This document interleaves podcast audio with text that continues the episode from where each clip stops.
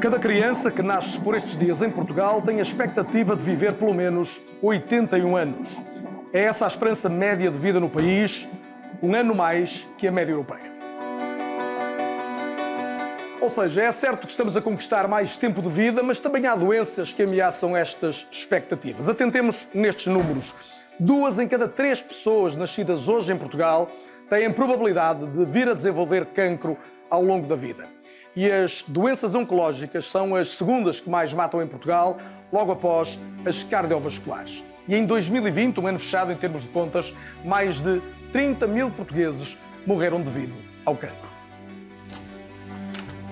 E nesse mesmo ano foram diagnosticados 60 mil novos casos de cancro em Portugal, acrescentados aos 170 mil do universo geral que estão em tratamento há pelo menos 5 anos.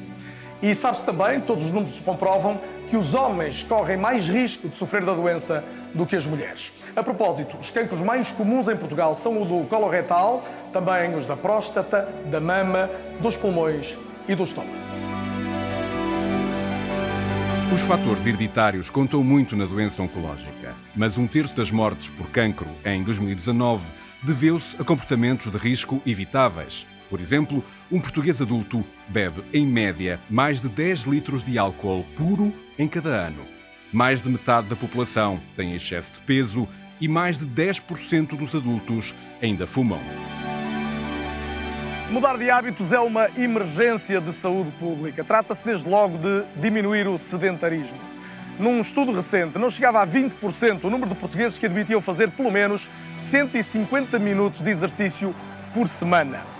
E claro que há a questão da alimentação, reduzir os produtos processados, apostar numa dieta mediterrânica, ingerir mais fruta e produtos hortícolas ricos em fibras. São escolhas saudáveis que contribuem para reduzir o risco de cancro. Nesta luta, os rastreios são uma apólice de vida e o Hospital Pedro Espano, em Matosinhos, dispõe agora de um centro de endoscopia avançado que garante uma nova abordagem no tratamento de cânceres do tubo digestivo permite não só um diagnóstico mais completo, como tratar de imediato vários casos de doença, dispensando a cirurgia tradicional. Também neste caso, Portugal está acima da média europeia. Pelo menos 4 em cada 10 portugueses já realizaram uma colonoscopia no Serviço Nacional de Saúde. Falo de português entre os 50 e os 74 anos. Há, no entanto, muita margem para melhorar, já que o acesso a exames, seja de diagnóstico ou tratamento radiológico entre o litoral, em Matosinhos, onde estamos, ou o interior do país, continua a ser bastante desigual. Fazer chegar serviços deste tipo a todo o território deve mesmo ser uma prioridade. É na investigação que a humanidade deposita a esperança de uma cura. No caso português, 10% de toda a investigação biomédica está focada na oncologia e a percentagem não tem parado de aumentar. Portugal está na trigésima posição entre os países com mais publicações de artigos científicos neste campo. E quanto custa lutar contra o cancro? Para ter uma ideia, um tratamento com oito sessões de quimioterapia, dependendo dos medicamentos usados, pode custar entre 6 a 8 mil euros. Mas se for necessário recorrer a fármacos mais recentes, os custos literalmente disparam. Uma coisa é certa, independentemente do tipo de tratamento, o utente não paga nada, porque todo o tratamento é custeado pelo Serviço Nacional de Saúde.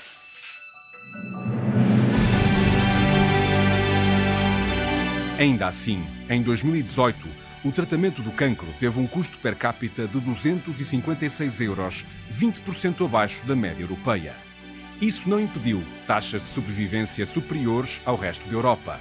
E os resultados são particularmente animadores no tratamento dos cancros da próstata, leucemia infantil, mama e melanoma. E positivos também, embora mais contidos, nos do estômago ou do pulmão.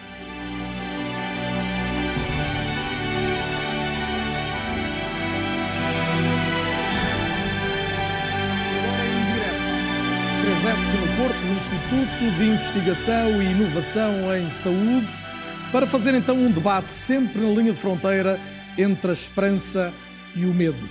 O É ou Não É especial desta semana começa agora.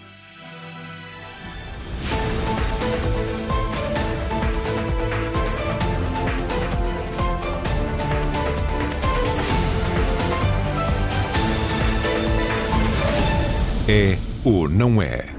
com Carlos Daniel.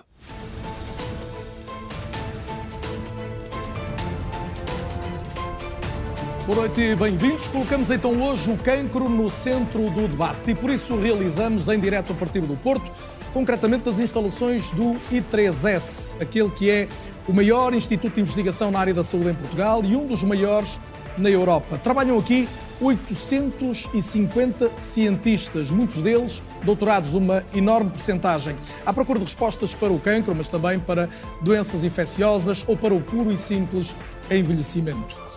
Nos dados que deixamos na abertura deste programa não faltam pistas para o debate. Vamos agora seguramente aprofundá-las, essas e outras, com um painel de convidados que me dá bastante gosto que tenha sido possível reunir esta noite aqui no Porto.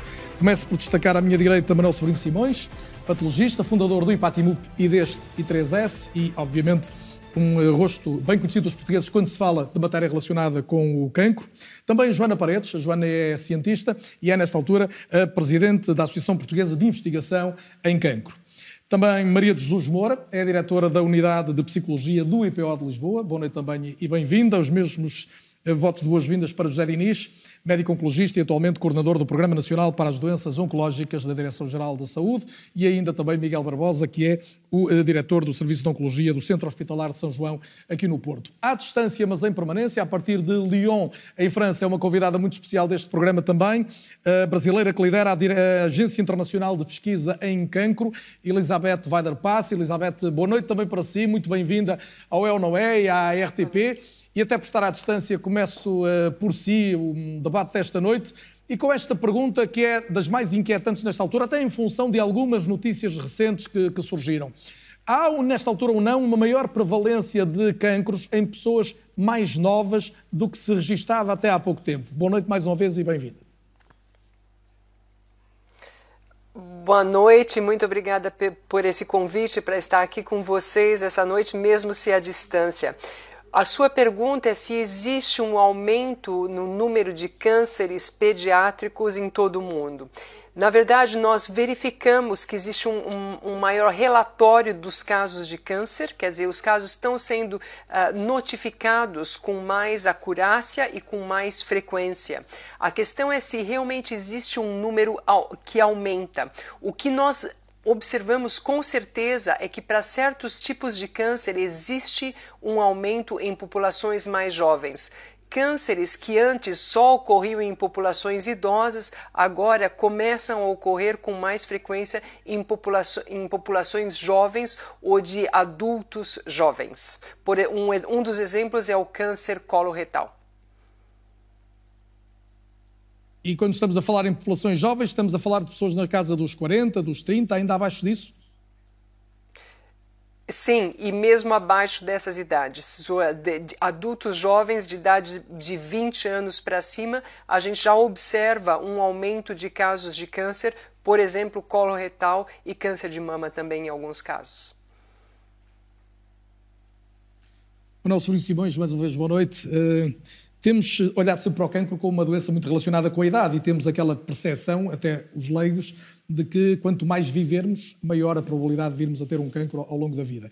Eh, mas uh, há o risco de não ser assim, em função até do que ouvíamos agora da Elizabeth? É verdade que é possível que esteja a aumentar um bocadinho nas pessoas mais novas. Mas, apesar de tudo, o aumento do cancro em todo o mundo e em Portugal é muito fruto das pessoas serem mais velhas. Portanto, é verdade que nós estamos a aumentar um bocadinho, aparentemente, não temos a certeza, casos pediátricos e pessoa muito nova, nós, é verdade que pensamos que está a aumentar um bocadinho, mas estão a aumentar muitíssimo mais as pessoas de idade e proporcionalmente à idade. Mas isto levanta-nos um problema, que é o que você está subjacente a isto. Porquê? Porquê?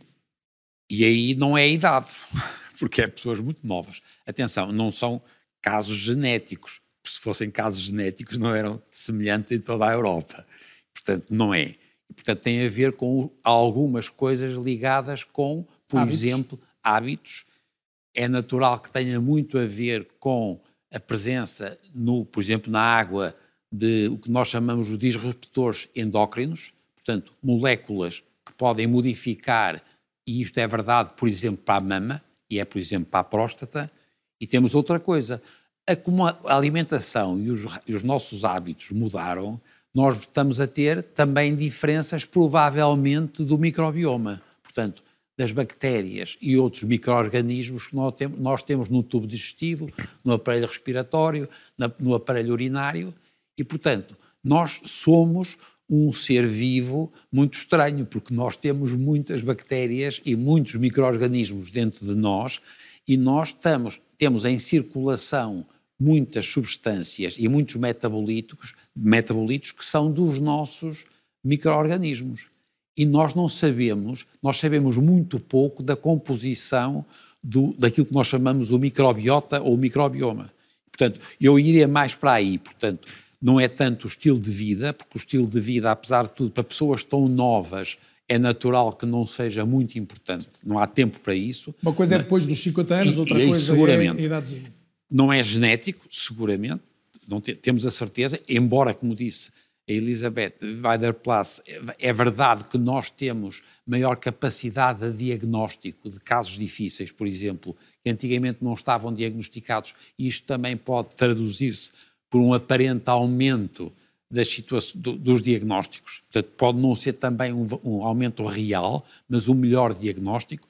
Mas depois eu acreditaria muito no valor da interação nossa com o nosso com o microbioma e com, portanto, com os micro-organismos que nós temos em todo o aparelho digestivo, o aparelho respiratório, aparelho urinário, ginecológico. Joana Paredes, e o que é que a investigação pode acrescentar a esta a esta tentativa de encontrar uma razão para algo que nos inquieta, embora, como aqui ficou dito também, eh, não, não haja uma comprovação ainda, vamos dizer, eloquente de que alguma coisa esteja a mudar de uma forma tão substantiva.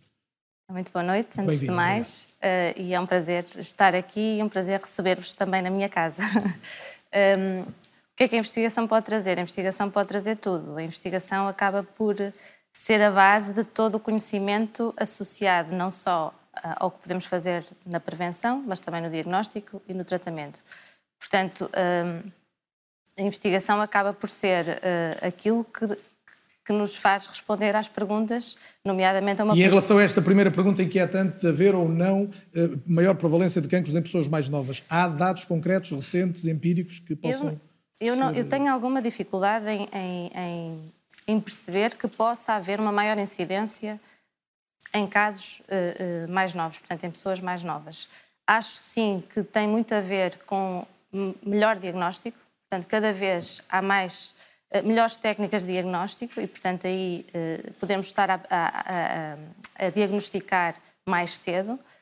acho que as pessoas também estão mais alerta para, para, para o cancro e, portanto, também recorrem muitas vezes mais cedo do que a idade de rastreio a fazerem pesquisa de, de, algumas lesões e, portanto, a diagnosticarem-nas mais cedo. E, portanto, acho que tem mais a ver com diagnóstico, hábitos e envelhecimento para, uh, para haver este aumento grande de incidência em cancro e que vai aumentar uh, nos próximos anos. Já Diniz, bem-vindo também, já o disse, coordena o Programa Nacional para as Doenças Oncológicas. Há uma estratégia do país até 2030, uma estratégia nacional. O objetivo na Europa é salvar até 3 milhões de vidas. Nós em Portugal queremos salvar quantas? Bem, eh, nós em Portugal queremos salvar seguramente, as, eh, evitar eh, as doenças oncológicas. É muito difícil dar-lhe aqui um número, provavelmente podíamos fazer aqui um... Podia estar contabilizado, é, podia haver podia, essa meta. Mas, mas não, não, queria avançar esse número, mas que seguramente o que queremos é, Mas temos hoje meio milhão de sobreviventes, que é um dado bastante animador e significativo. Eu, eu, eu se me permite, gostava de dizer que uh, falou-se aqui já incidência e prevalência, as pessoas que estão em casa, estes termos. Incidência são o número de novos casos. E a prevalência é o número de casos oncológicos que temos hoje. Portanto, a prevalência pode não ser mau. A prevalência, se nós diagnosticarmos, como fazemos nos rastreios, doenças iniciais, eles podem contar até aos 110 anos. Porque estão a contar, mas não vão morrer da doença. Isso é, é, o que, e, e é aqui o que está a acontecer. A partir do momento que os rastreios começam a ser efetivos pela Europa toda, em que depois que, uh, existem alguns rastreios subsidiários que também estão a começar a ser feitos, que é nos familiares, portanto, vai-se atrás do, do problema, começa-se a fazer o diagnóstico mais cedo e as pessoas contam como o caso, mas não quer dizer que aquele caso vai ser um caso avançado, metastizado e que o doente vai morrer dessa doença. Portanto, é importante aqui explicar. Agora, Portugal tem uma estratégia que ainda não está validada, aguarda a validação a qualquer momento, que tem como objetivo o quê? é, primeiro, reduzir a incidência, o número de novos casos. Particularmente aqueles que podem ser evitados. Que podem ser evitados, isso é fundamental. E depois queremos diminuir a mortalidade. Portanto, evitar aquilo que é evitável e, portanto, tratar o que é tratável. Este é o, o, o, lema da Comissão Europeia, que acho que é um lema muito feliz, e, portanto, isto é uma, uma estratégia que tem que ser transversal.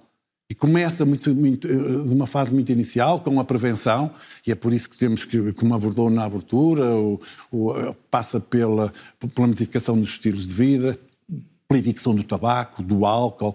Uh... Já lá vamos a isso, mas eu queria que, que nos, nos, desse um olhar sobre a realidade da prevalência nesta altura. Eh, que tipo, eh, como é que tem sido a evolução? De facto, nós estamos com umas taxas de, de sobrevida, sobrevivência maiores, bastante maiores, mas há aqui um ganho potencial ainda enorme. Pois, é, Portugal, a grande questão que, que, eu acho que os portugueses se põem assim, que se nós somos os que gastamos menos na Europa, que é o que diz o relatório da OCDE e da, do, do Registro Europeu das Disparidades de Cancro, que é a primeira vez que isso é feito, é uma grande medida do, do Programa Europeu de Luta contra o Cancro, que agora temos um, um centro europeu que olha para as disparidades dos países, deste ano só olharam caso a caso, mas para o ano vão começar a comparar item a item, e a primeira coisa que, que aparece é este.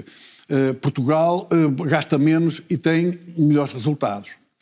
Ora bem, uh, isto tem muitas explicações e a própria OCDE vai lá ver. Primeiro, isto é uma coisa que orgulha Portugal, porque nós temos um bom Serviço Nacional de Saúde e um, bom sistema de saúde. É gratuito, temos os fármacos, o Estado paga, paga os fármacos. Para doenças graves, o, S, o SNS dá a resposta. E isto é uma coisa que, um, que olham para nós de fora e, e, e, que, nos dá, que nos deve dar algum conforto. Por outro lado, também diz outra coisa, esse mesmo relatório, é que nos últimos 10 anos a evolução foi pouca. Também, também temos que ver isso. Que significa que nós temos que fazer mais. É essa a, a, a, a, margem que nós temos que fazer. Nós não podemos, desculpa lá, dizer isto, dormir à sombra da bananeira. Não é? Nós temos que acompanhar a evolução, as melhores práticas. agora estamos um bocadinho a viver do bom sistema de organização que tivemos desde. Mas também estamos a viver um tempo pós-pandemia em que há um, Nós ainda não sabemos. Ainda, ainda, não há números, não há contabilização do que aconteceu ao nível o, oncológico. O registro oncológico produziu o primeiro. O registro oncológico português, que é um dos mais robustos da Europa, produziu resultados a primeira vez em 2018, a segunda vez em 2019 e agora aguardamos 2020, que já é, é, é, é o grande relatório, e depois de 2021. Uh, eh, e aí pode ser que as coisas uh, piorem um bocadinho. É preciso ver que estes relatórios, mesmo os relatórios, que são, os números que são produzidos pelo IARC e que são produzidos por. Uh, por este relatório da, OCDE ainda são muito uh, com números de 2010. Vamos à experiência concreta, que o Jardinis também tem, porque também é médico oncologista, mas há mais duas pessoas que lidam diariamente com doentes e que estão neste, neste painel. Miguel Barbosa, se tivesse que, por noite e bem-vindo, já o disse também, Miguel dirige a Oncologia do São João, se tivesse que dar uma, uma primeira explicação para o facto de Portugal, com recursos menores que outros países, dar uma resposta que é superior em termos relativos, qual era a razão principal que apontava? A primeira, a primeira ideia, a primeira uh, mensagem forte, de facto, é a dedicação dos seus profissionais. Isso tem que ser uh, referido. Claramente há também uma, uma organização daquilo que é essencial no, no Serviço Nacional de Saúde, mas eu acho que, de facto, uh, nós temos profissionais de saúde de todas as áreas, não só da área médica, enfermagem, etc., que, que de facto fazem a diferença. Mas, mas eu queria também aqui alertar o seguinte, que é, nós em 2010, perspectivamos que em 2030, nós em 2010 tínhamos cerca de 44, 45 mil novos casos de cancro. E em 2030 uh, eh, haveríamos de ter 55 mil novos casos de cancro. Esta era a por nossa, ano? Este, por ano. Esta era a nossa perspectiva. Estávamos a falar de um aumento potencial de entre 1 a 1,5%. Mas 10 anos depois, portanto, não passaram os 20, 10 anos depois, nós não temos 55 mil, que era a previsão para 2030. Nós temos 60, 60 mil, como, como dito. E, portanto, uh, aquilo que aconteceu foi que, em vez de termos um aumento de 1,2, que era o que estava perspectivado, tivemos um aumento de quase 3,6, o triplo. E, portanto, de facto há muita dedicação, de facto há organização, de facto, de uma forma transversal, o Serviço Nacional de Saúde dá resposta, mas, isto tem que ser dito, há, de facto, uma sobrecarga do sistema. Porque uh, aquilo que nós temos vivido no dia a dia é claramente um aumento do número de casos de cancro superior ao expectável. e isso uh, coloca qualquer sistema, de facto, uh, uh, na, na. Duas realidades: aumenta o número de cancros e o sistema não é hoje capaz de responder na plenitude. O sistema tem vindo a ser capaz de responder, mas claramente o sistema está numa fase, numa fase difícil.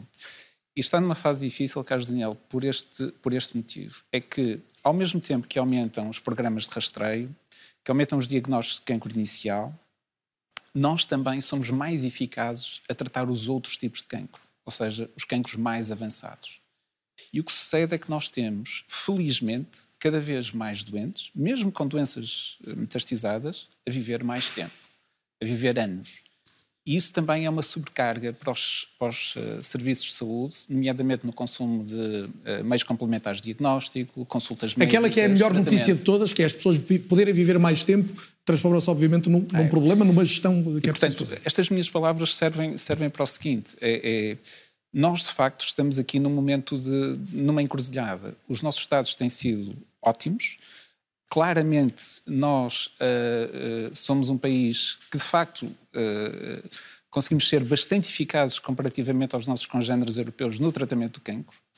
Mas se nós não temos a perspectiva de que precisamos de investir ainda mais no tratamento do cancro, eu temo que nos próximos anos não consigamos acompanhar aquilo E o Miguel que está a falar sobretudo em, em, pessoas ou em tecnologia também? A capacidade de resposta é ao nível da tecnologia de ponta nós hoje somos capazes de ter no, no SNS? Nós somos capazes de ter. O meu hospital, ainda recentemente, tem um, um, uh, o auxílio da cirurgia robótica, por exemplo, e, portanto, é, é, é um exemplo daquilo que o SNS consegue fazer. Uh, em vários serviços de oncologia deste país estamos a desenvolver a chamada oncologia de precisão, que depois podemos uh, entrar no detalhe, uh, mas claramente também precisamos de apostar nas pessoas, porque foram as pessoas que até agora nos trouxeram a estes resultados. Uhum.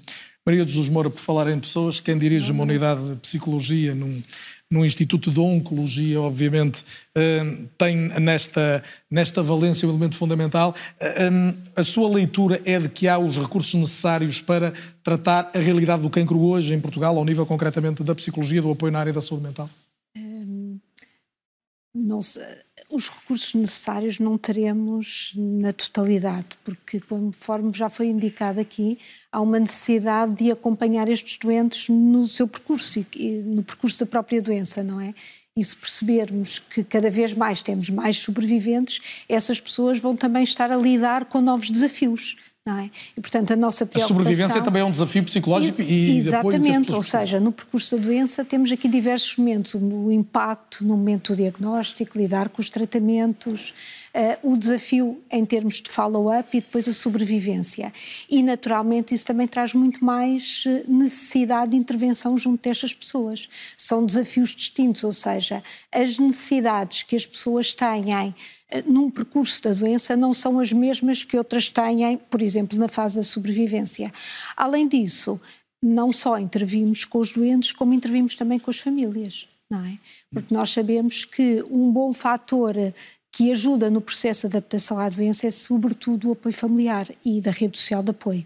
Já, vou, é? já vou querer saber mais sobretudo sobre esse momento do, do, do impacto inicial de quando há um diagnóstico confirma uma, uma doença oncológica, eh, mas gostava de perguntar a Elizabeth Vaida Prasse eh, como é que olha para a realidade portuguesa? A Elizabeth tem seguramente dados que lhe permitem eh, colocar num, plano amplo a realidade do combate ao câncer em Portugal, até porque conhece o país, já cá esteve, Sobrinho Simões lembrava há pouco que já esteve consigo algumas vezes aqui em Portugal. Como é que olha para a realidade da resposta que Portugal é capaz de dar no quadro europeu, no quadro mundial, em relação ao cancro?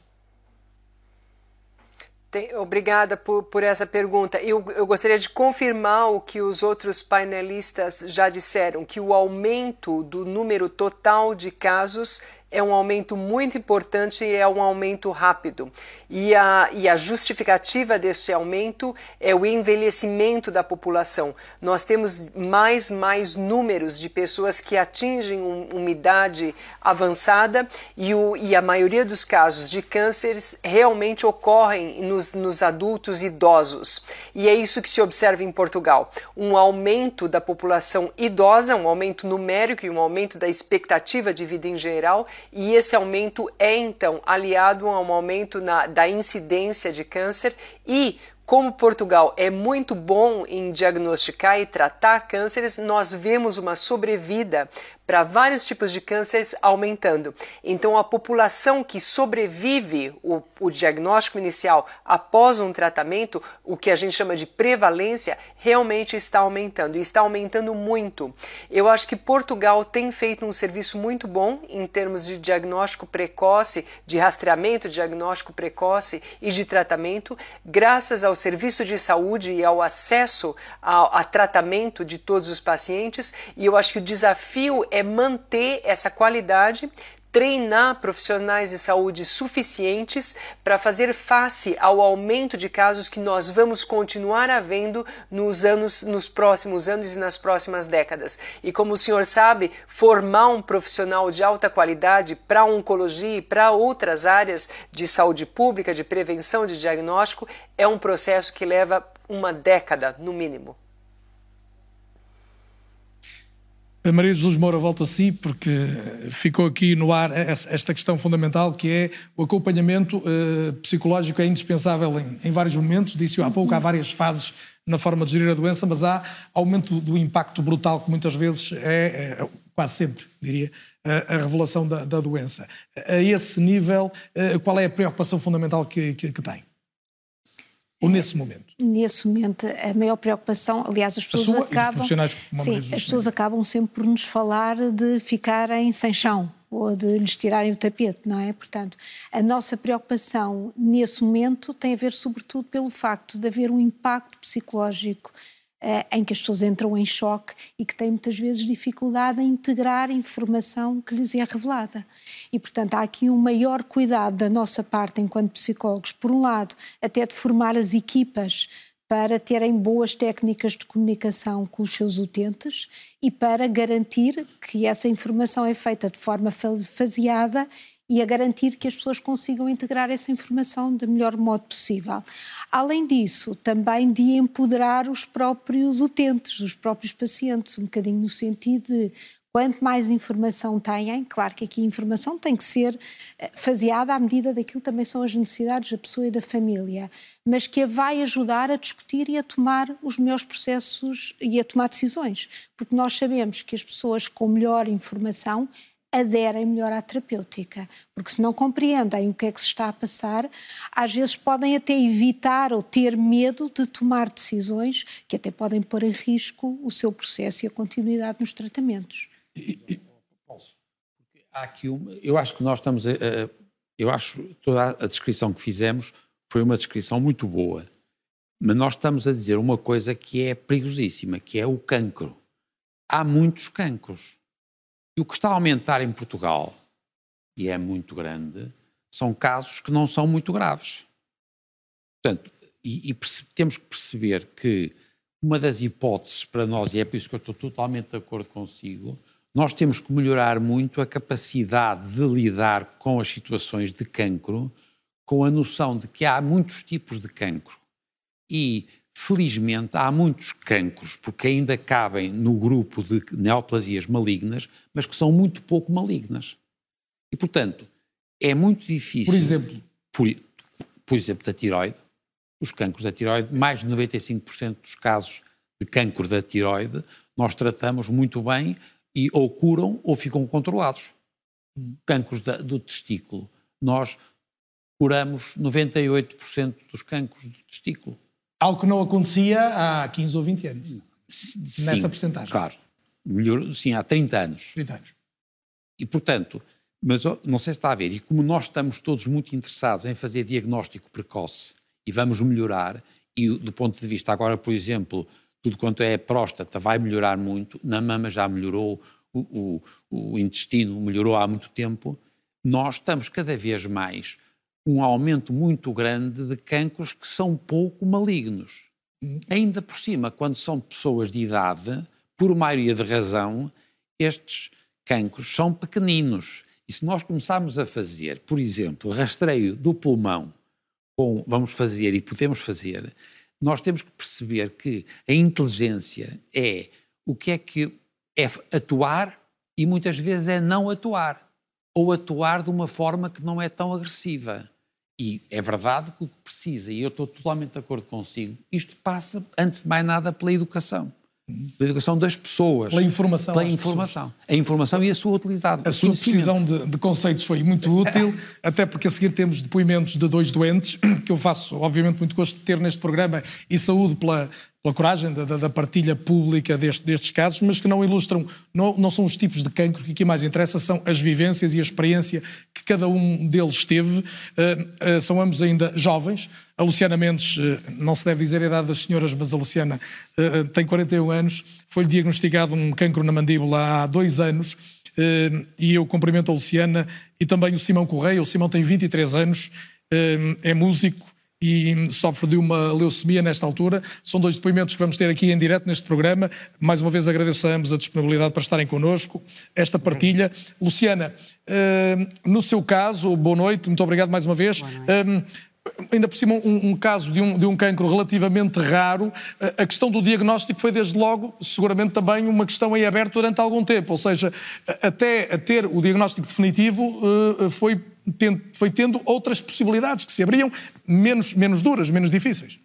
Sim, sim. Boa noite. Antes de mais, obrigada pelo convite. Fico muito feliz Obrigado. de estar aqui a falar sobre esta maleita que tem que ser falada em televisão nacional. Fico mesmo muito feliz por estar aqui. Uh, sim, no meu caso é um cancro raro uh, na maxila. Antes de ter sido diagnosticado como raro, andei em três dentistas diferentes, até que a terceira dentista que percebeu que isto era uma coisa rara e decidiu encaminhar o meu caso para o IPO de Lisboa, onde por acaso fui também seguida por, pela doutora que está aí, psicóloga. Tive, fui seguida por ela. Não sei se se lembra de mim, que eu na altura tinha menos cabelo, mas fui seguida por ela também. mas foi muito complicado na altura, porque era um cancro raro, eu não encontrei muita informação em Portugal. Tive que pesquisar, só me diziam que era um osteosarcoma, que era uma coisa muito séria, um osteosarcoma na maxila, lá está. Eu fiz muitas pesquisas para não não fiquei pelas primeiras pesquisas porque as primeiras pesquisas só diziam morte, morte, morte e eu não queria morte, eu queria vida, queria encontrar pessoas com casos de sucesso que tinham ultrapassado, não é, e que estavam cá.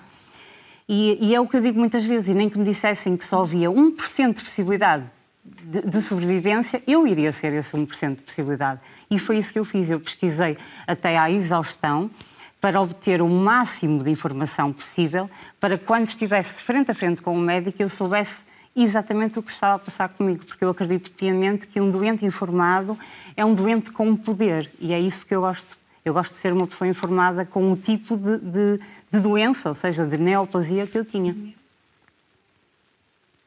A sua neoplasia está em remissão nesta altura. Eh, eh, a Luciana consegue identificar qual foi a ajuda mais decisiva que teve neste, neste processo? A ajuda mais decisiva? Eh, é assim, eu tive uma equipa excelente que me seguiu no IPO de Lisboa, a quem eu devo o meu eterno obrigada mas sei que se calhar foi a minha cabeça, sou, sou, sincera, sou honesta, por mais base que eu tivesse à minha volta, por mais pessoas e, e, a, e a equipa médica que eu tivesse, eu percebi que eu também tinha que estar uh, em consonância com tudo. Tinha que ser eu, não é?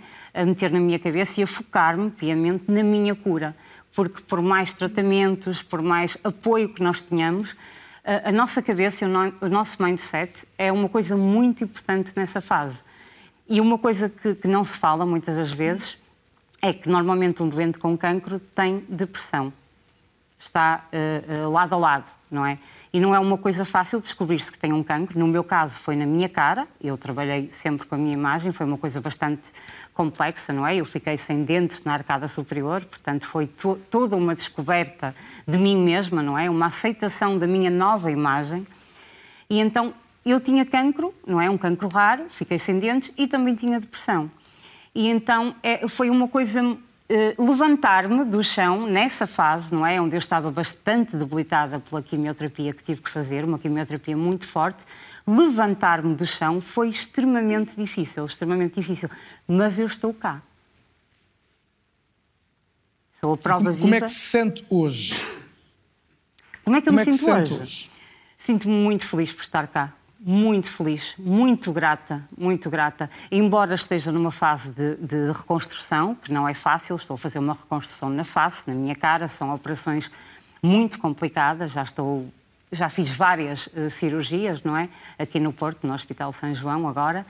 Uh, mas sinto-me muito grata, independentemente de tudo aquilo que passei e tudo aquilo que ainda passo nas cirurgias, sinto-me muito grata por estar viva.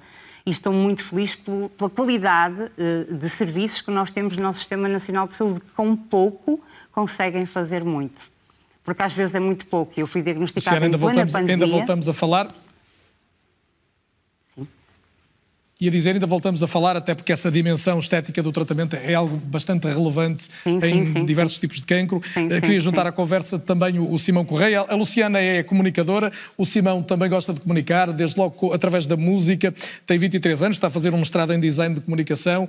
Eh, Simão, já ouvi em duas ou três aparições públicas recentes. O Simão já o disse, sofre de leucemia linfobástica aguda, precisa de um dador de, de medula. Mas sempre que o vejo, Simão, nessas duas ou três aparições públicas, vejo alguém confiante, positivo, à procura de, de fazer da, da fraqueza a maior força. É assim? É isso mesmo, boa noite, antes de mais, obrigado pelo, pelo convite. Ahm, é verdade, eu, eu não sei bem onde é que, onde é que vou, onde é que fui, eh, onde é que continuo a ir buscar esta, esta energia. Eh, eu acho que o facto de, de ter também um- a família muito presente, ter os amigos muito presentes também, estar rodeado de música, eh, de pessoas boas, também acaba por ajudar bastante. Eu acho que é, é- é um, um bom ponto de partida para, para, para estarmos mais, mais positivos em relação à- à doença. O, o- o Simão consegue até eh, ironizar, brincar, comparou as, as suas probabilidades de cura com, com o, o- o IVA que se paga em Portugal, não é? É verdade, é verdade. Disse, disse já uma vez que se por um lado o IVA podia ser um bocadinho mais baixo, as minhas probabilidades podiam ser um bocadinho maiores. Já agora, fa- falando assim num tom mais de brincadeira, é verdade, eu, eu, eu descobri ao início, ou, ou seja, ao final de um mês de internamento, ao fim dos 30 dias em que estive internado, eh, que tinha uma leucemia linfoblástica aguda, tipo B, Philadelphia Plus, Ícaros Plus, com mais umas coisas lá para o meio, que não sei bem explicar o que é que é. De certeza que, que, que os, os- os outros convidados são capazes de, Há aqui de muita gente que um bocadinho entende. melhor. Exatamente, exatamente. Ahm, mas, mas foi ao final desse mês que, que, que me caiu a ficha daquilo, daquilo que, que tenho, não é? Ah, e, e- e quer dizer, é um cancro na mesma, não é? É um cancro do sangue, só que é uma leucemia. Geralmente falam sempre de, leu- de um cancro, não sei do quê, cancro, de cancro de, de- da próstata, cancro, pronto, não é? Da mandíbula, por exemplo. E uma leucemia, ninguém associa um cancro, no entanto é um cancro também. Primeiro que eu chegasse a essa conclusão também foi complicado. Uma coisa que os médicos me aconselharam logo foi, Simão, nada de internets, por favor. Se tens alguma dúvida, pergunta-nos. Eh, nós estamos aqui para isso mesmo e, também foi, foi uma mais-valia ter todo esse apoio à minha volta. E, e como é aos 23 anos, qu- quando cai a ficha, Simão, o que é que se pensa naquele momento em que se diz isto é mesmo um cancro, isto é uma coisa que pode, pode condicionar o meu futuro? É uma coisa que, que, que tem, tem os outros 75%, não é? Eh, Que não são tão positivos. E, e confesso que é. Confesso, quer dizer, é, é lógico, não é? Acho que é, é, é aquela notícia que ninguém espera ouvir, muito menos numa idade tão, tão jovem, numa idade tão nova. Eh, quer dizer, comecei este ano um mestrado em design de comunicação, tive que meter assim uma pausa, um stand-by. Para o ano vou começar com mais força, porque também sou da opinião que se é para, se é para ir, é para ir a 100%. Então neste momento estou a 100% na minha doença. Se é o que eu queria, não é o que eu quero, mas é o que eu tenho em mãos, por isso vamos a isto. O, o, o Simão também tem em mãos uma campanha de incentivo à dádiva de, de medula óssea. Vale a pena lembrar que todos podemos inscrever-nos como dadores de medula até pelo menos aos 45 anos. Hum, eh, Chama-se Não Tenhas Medo de Salvar uma Vida Hoje. Enquanto espera que possam salvar a sua, quer ajudar a que salvem outras também. É isso, é isso mesmo. Eh, aliás, isto aqui é em primeira mão. Tive ontem a, a minha primeira consulta na unidade de transplante de, de medula, aqui no, no IPO de Lisboa, e já cheguei à conclusão, ou seja, os médicos chegaram à conclusão que, uma vez que ainda não apareceu nenhum dador eh, eh, não relacionado. Simão, estamos a ouvi-lo agora com alguma dificuldade. Peço desculpa. Eh, Peço desculpa, até porque era, era muito relevante este, este momento. O Simão ia dar-nos uma notícia em primeira mão e, o som traiu-nos ligeiramente. Vamos ver se conseguimos retomar em condições de perceber exatamente o que é que aconteceu então ontem. Eh, não sei se já me estão a ouvir. Agora, Ok, perfeitamente. Ok, boa, ótimo. Ahm, pronto, em primeira mão, tive ontem a minha primeira consulta na unidade de transplante de medula, na UTM, aqui no IPO de Lisboa. E disseram-me então que, uma vez que não, não apareceu nenhum dador não relacionado, isto é, que não seja, uh, que não seja do, do, da família propriamente dita, ou seja, irmãos, pais, uma vez que não apareceu ninguém uh, com uma compatibilidade uh, superior ou com uma ou vá, com a compatibilidade que os médicos pretendiam e que eu pretendo também, a partir de iremos avançar para o meu pai com 58% de, de, compatibilidade. Não é o ideal, uh, no entanto, é sempre um, um plano B uh, que, eu, que eu tenho também em mãos, por isso não quer dizer que tenha as costas, as costas quentes, mas tenho as costas meio tépidas. Vá.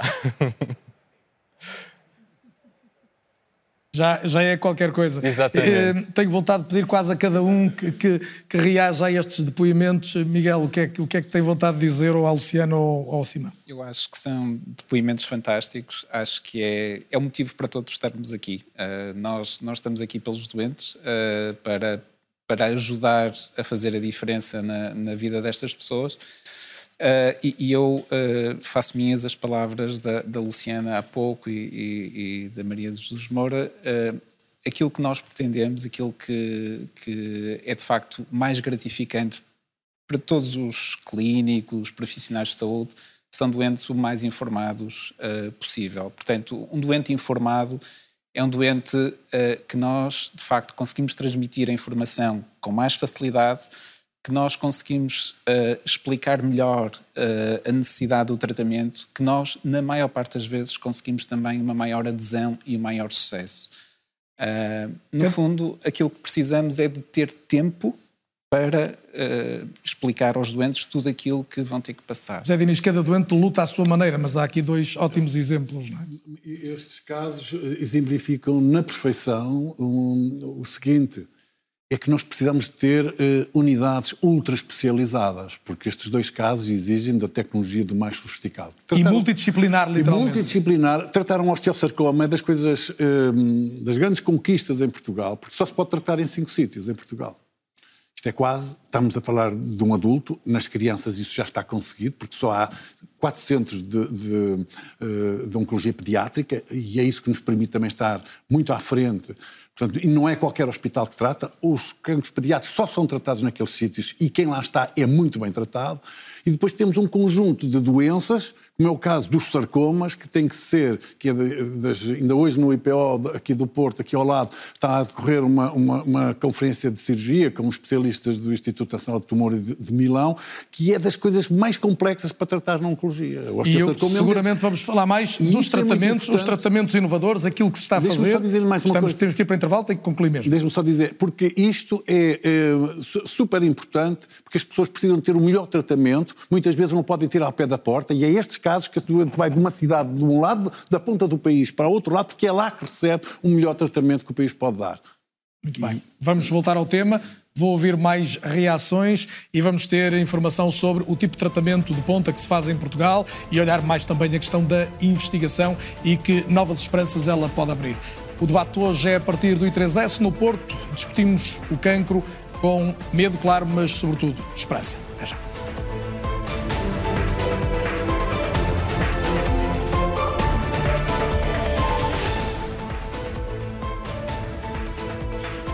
Segunda parte do É ou Não É, estamos hoje em direto do Porto a debater a situação do cancro em Portugal, até que ponto é ou não é fundamental a inverter, a alterar, a incentivar uma atitude diferente no país em relação ao combate ao eh, cancro.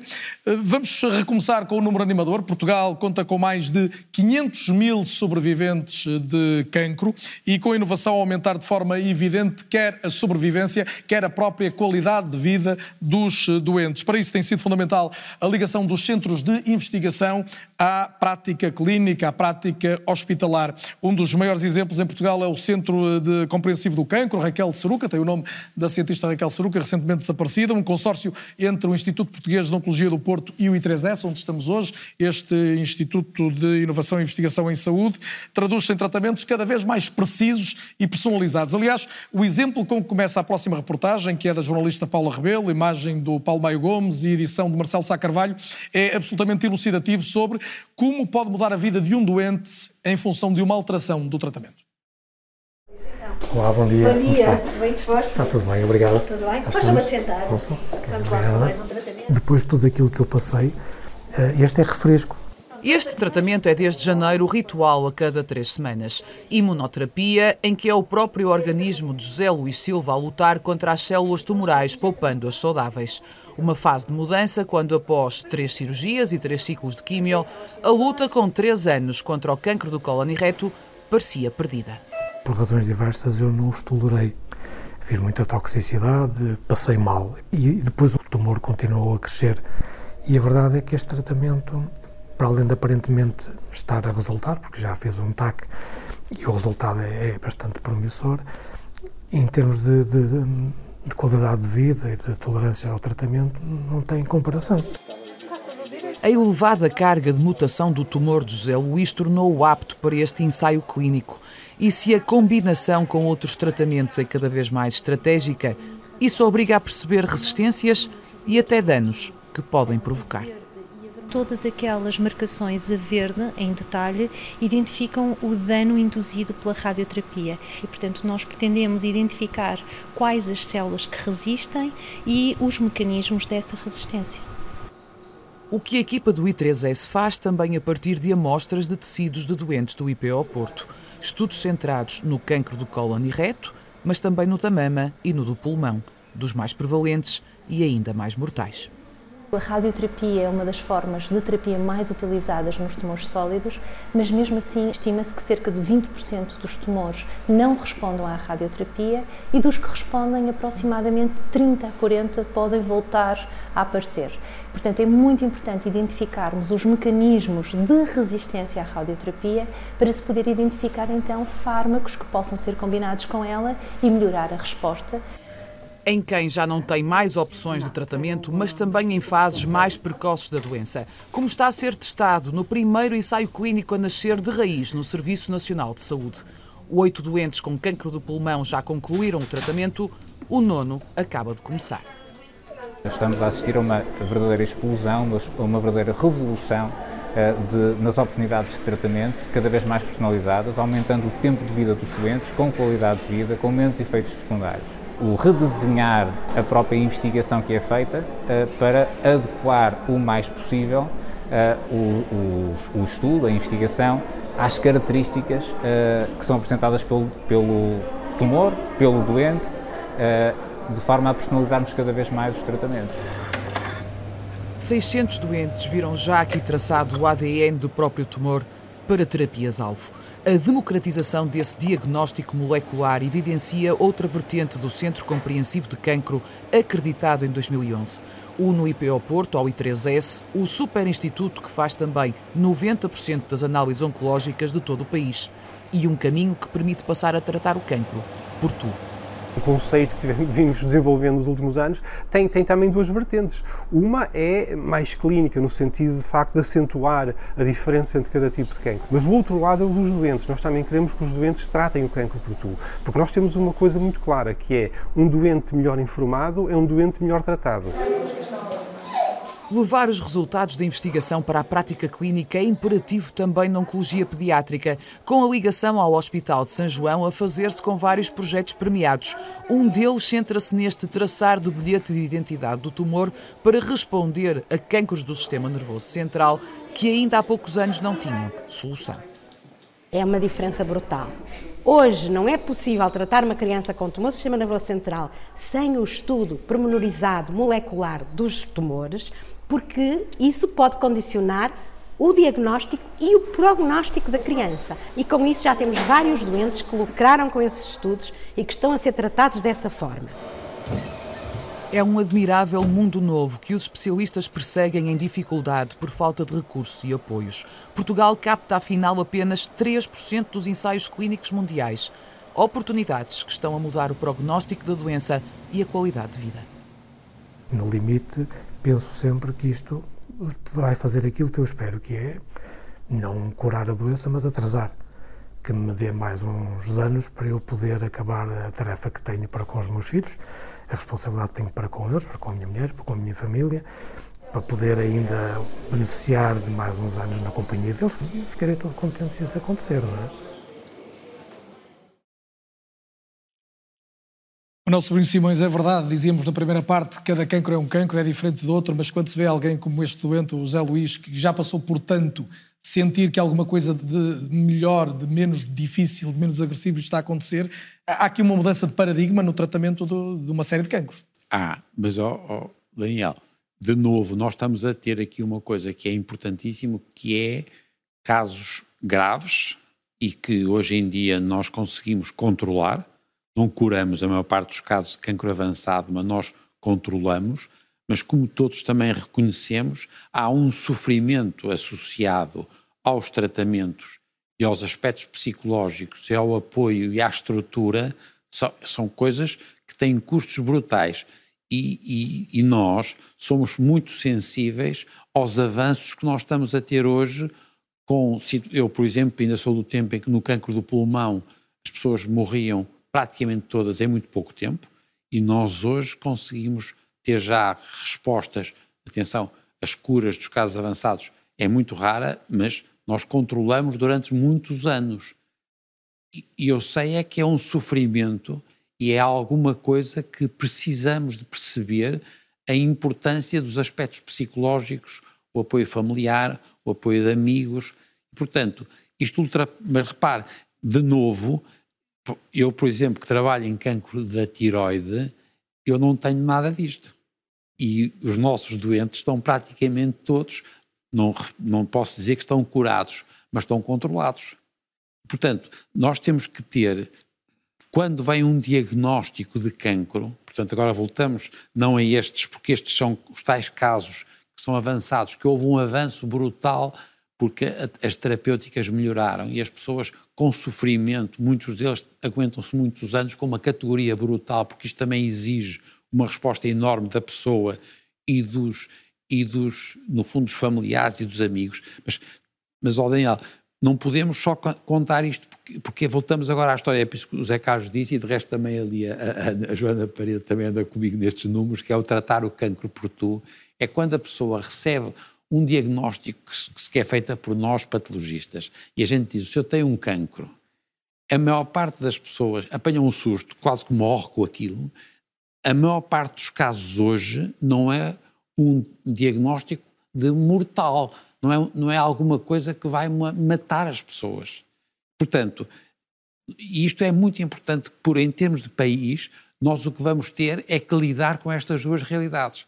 É um aumento cada vez maior de situações, de número, a prevalência que todos eles disseram e que é muito importante também, porque você disse muito bem os sobreviventes, você disse que havia 500 mil de sobreviventes, é muito mais de 500 mil, palavra de honra, porque eu sei que nós temos mais cancros não diagnosticados. Não diagnosticados, claro. E não faz ideia, e ainda bem, porque nós não podemos resolver o problema, é, é, a inteligência é para situações que são situações de malignidade baixa, nós não devemos trepar para coisas muito agressivas. Joana Paredes, um, um, dos dados que avulta desta, desta reportagem é precisamente a importância da relação da investigação com, com a prática clínica. Nós, para a ciência que produzimos, e já produzimos bastante também em Portugal, conseguimos que isso se traduza na forma como os doentes são tratados ou ainda há muito, muito caminho para fazer? Há muito caminho para fazer. Eh, de facto, a ASPIC fez há, há pouco tempo um estudo, fazer o retrato da investigação em cancro em Portugal, e se, se, estamos muito bem na, na, investigação que nós chamamos mais fundamental, na investigação que fazemos em instituições como o I3S, por exemplo, em que é no laboratório, com, uh, eventualmente com amostras, amostras de doentes, mas não nos doentes, portanto, que é a investigação clínica, aqui estamos bem, temos progredido, cada vez conseguimos uh, melhores publicações com maior impacto. Um, também conseguimos ir buscar financiamento internacional, portanto, realmente a nossa investigação tem, tem evoluído bem. Estamos mal uh, realmente na investigação clínica e na transferência daquilo que é o conhecimento feito em uh, instituições de investigação para a, a prática e clínica. Estamos mal? Estamos mal porque não temos uh, infraestruturas. O Dr. Zé Dini já está aqui, a, sabe falar disso melhor do que eu, mas porque não temos uma infraestrutura e uma estratégia uh, política ou vontade política para, uh, para mudar esse paradigma e, e, estamos, se nos compararmos à nossa vizinha Espanha, estamos muito aquém em que, disseram também na reportagem, temos cerca de 3% dos ensaios clínicos mundiais, eles têm 16% e, portanto, de facto, não estamos a conseguir atrair esse investimento e o acesso, não, não é só o investimento e o retorno económico que os ensaios clínicos podem dar, mas também o acesso a, a terapias inovadoras. Ou seja, de uma forma país. muito linear, não estamos a aproveitar devidamente a produção de ciência que estamos a ser capazes de fazer. Aqui, não. Portanto, temos também um, um problema grande que é uh, a inovação, portanto, fazer a transferência de tecnologia para, para coisas uh, que possamos pôr ao, ao, ao serviço dos doentes. Um, e, e, temos este, este problema em que fazemos ensaios clínicos muito mais uh, de fase 3, multicêntricos, uh, em que o, o, investimento é feito por, por, grandes farmacêuticas e não ensaios clínicos da iniciativa do investigador. Se eu lhe pedisse um exemplo de uma investigação relevante que Portugal esteja a fazer ou tenha feito recentemente e que tenha produzido um resultado uh, concreto, qual é que me apontava, por exemplo? por acaso estive a ler até no, dentro da, das, da, das vacinas uh, personalizadas para o cancro e, e, e, vi o estudo que a professora Carmen Fonseca está fazendo no IMM um, eh, em cancro da mama com, com mulheres que têm mutação BRCA1 e BRCA2 e que a tentativa é perceber uh, quando uh, um, inserir estas mutações em células de cancro da mama, perceber que antigénios novos as células tumorais têm e tentar fazer uma vacina personalizada para, para, estes, para estas células e, portanto, ter uma vacina preventiva em mulheres que tenham uh, uma elevada probabilidade. A ideia de uma vacina personalizada é só por si uma ideia muito, muito animadora, não é? Sim. José Diniz ia dizer. Bom, preventivas, certo. Este é um tema muito interessante. Eu, na qualidade de diretor da, da Unidade de Investigação Clínica do IPO, que tenho dedicado os meus 20 anos da minha vida a isto e a, e a bramir, não é? Com, a dizermos isto, que durante muito tempo andei a dizer que nós estávamos Uh, ao nível da idade da pedra da investigação. O, o, o problema aqui, o professor Sobrinho Simões estava a dizer que trata os, os cancros que não evoluem, que são mais estáveis. Eu estou precisamente no oposto vêm ter comigo doentes, alguns deles jovens, ainda idades produtivas e, e, que já fizeram tudo e têm um ótimo estado geral e, e, que se consideram perdidos. E é aqui que entra a investigação clínica e fazer com que a investigação chegue ao doente. E é aqui que entram os ensaios clínicos. E porquê é que fazemos tão poucos? Hein? Fazemos muito poucos por uma razão. Muito... Eu, eu, acho que as coisas estão a mudar, mas a, a, a, a explicação é óbvia. Uh, porque a investigação clínica faz onde estão os doentes. E os doentes estão nos hospitais. Foi com este princípio que o Instituto Castro III conseguiu mudar em 2006 o paradigma em Espanha. E hoje é um dos potentados a nível mundial. Porquê? Porque é preciso separar nos hospitais a gestão associada aos ensaios clínicos da gestão hospitalar. Eu dou-lhe um exemplo. Tem que haver uma estrutura paralelo ao hospital, onde contratam as pessoas. Quando há um ensaio clínico que é para aparecer, é preciso contratar pessoas, muitas vezes um mês, dois meses. Ora, não se compadece com a autorização do Ministro das Finanças, que é preciso mais um enfermeiro, mais um. E não pode ser. Portanto, a, a consequência disso é que hoje a... esse tipo de trabalho é quase impossível de é quase, mas é quase impossível, mas é possível. Porque nós já temos exemplos em Portugal, eu costumo dizer publicamente, o 2CA em Braga é o exemplo, mas neste momento que nós temos que, que, que olhar para isso e estamos a tentar convencer o governo de que este é que é o caminho a seguir, porque por razões que, não, que, se podem explicar, o Hospital de Braga neste momento tem uma estrutura autónoma do hospital e que é independente para pode contratar as pessoas. A estratégia de que falávamos no início, Cris, que ainda, é ainda vai ser aprovada, passa por isto. Os ensaios clínicos que nós fizemos no Covid foram muito poucos porque nós não tínhamos uma estrutura, os recursos foram todos para tratar para trás, mas os países que tiveram ainda mais sob stress que Portugal, Itália, Espanha, conseguiram mesmo assim meter os doentes deles, que os hospitais à pinha, em. Porquê? Porque tinham uma estrutura paralela, separada, gestionária, e que conseguiam montar em semanas uma estrutura. E esta capacidade de fazer com que o doente entre, porque no fundo é chegarmos ao doente. Nós, neste momento, temos uma unidade de fase 1 a funcionar. Eu hoje tenho um doente a fazer um dos primeiros fármacos do mundo que está internado, se calhar está a ver este programa. E é um gozo, é um, um prazer enorme fazer com que um doente que já um, avançado e que está a fazer um fármaco altamente promissor e que estamos a dar essa hipótese não teve que ir para o estrangeiro, não teve que ir para a Espanha, não teve que ir para a França, numa fase difícil da sua vida e pode ser tratado no nosso país. E eh, lá está, a estratégia, o que é que é fazer isto? Fazer que esta medicina de precisão estou-lhe aqui a introduzir um novo tema, esta medicina de precisão se globaliza a nível de Portugal, porque ainda está a aparecer muito em nichos.